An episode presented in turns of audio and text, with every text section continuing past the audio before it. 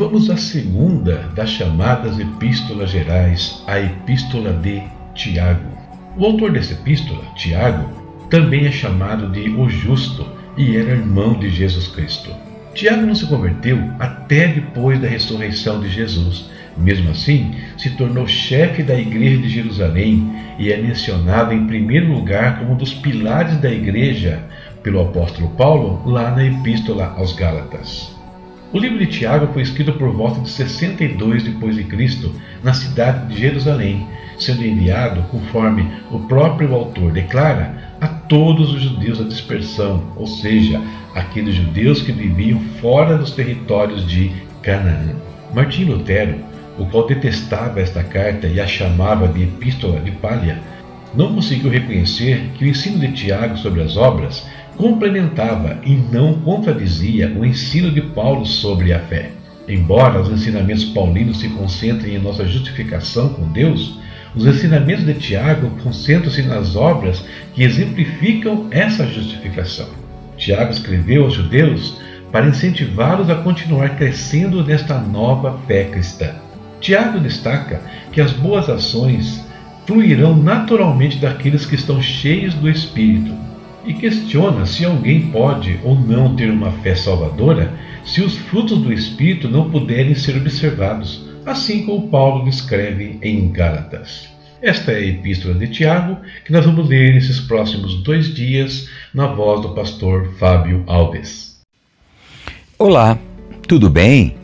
Espero que sim. Vamos para a nossa leitura bíblica.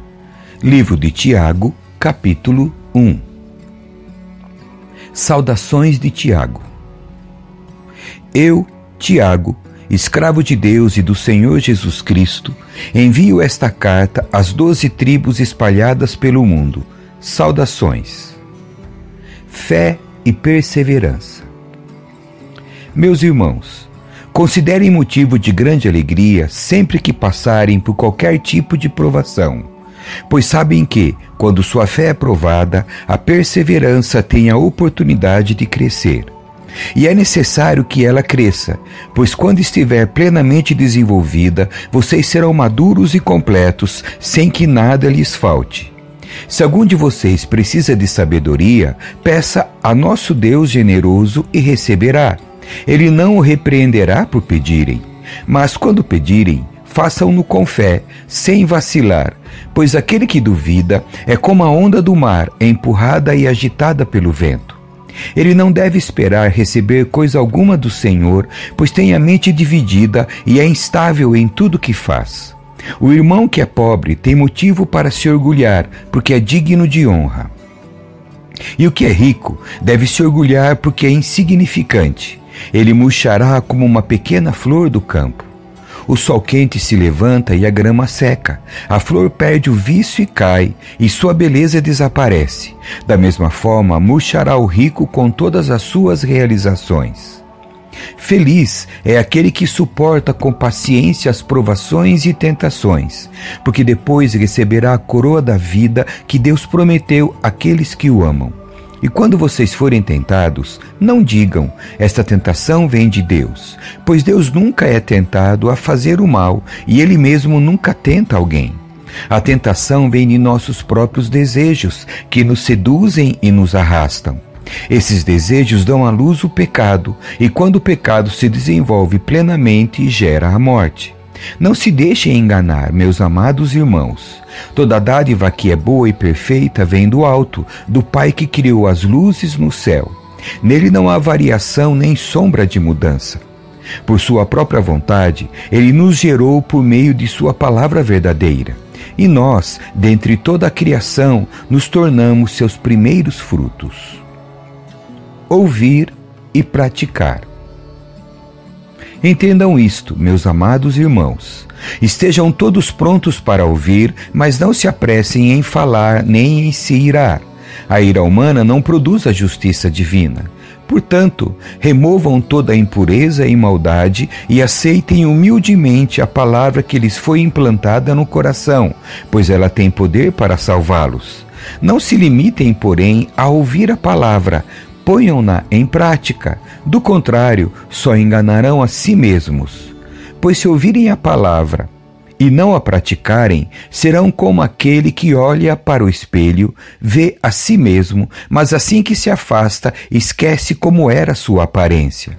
Se, contudo, observarem atentamente a lei perfeita que os liberta, perseverarem nela e a puserem em prática, sem esquecer o que ouviram, serão felizes no que fizerem.